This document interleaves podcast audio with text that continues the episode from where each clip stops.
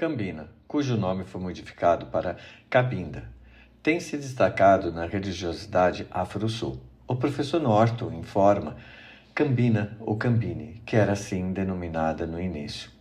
Observamos que foi nos anos 80 que a Cambina passou a ser chamada pelos batuqueiros de Cabinda, por sugestão do livro Os Fundamentos Religiosos da Nação dos Orixás, do Paulo Tadeu, que, sem estudo científico, Paulo assim indicou que deveria ser.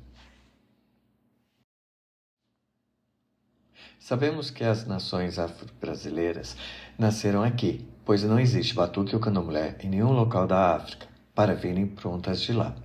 Segundo Babalorixá e o professor Denis Jodé e o professor Vinícius Oliveira, o pai Valdemar e o pai Antoninho da Oxum eram irmãos de Orixá, feitos pelo Gululu. Dessa forma, consideramos que ambos pertenciam ao mesmo segmento, orixaísta.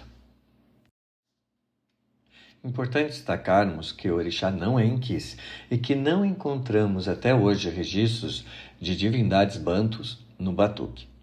Os fundamentos de balé deixados por pai Valdemar e mãe Otília não possuem nenhum fundamento banto.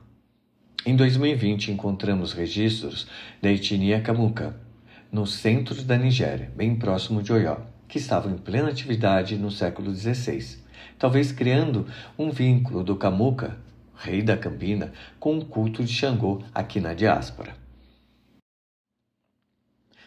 Destacamos para o fato que, segundo o pai Raul Dornelles de Xangô, o pai Valdemar era feito para Xangô Agodô, que, por possuir um camuca no pátio da casa, por sua vez ficou conhecido por Valdemar do Xangô Camuca. Segue o link para acessar mais informações sobre a Cambina e a origem Yorubá. Não esqueça de curtir e nos seguir. Abraço pessoal e até a próxima.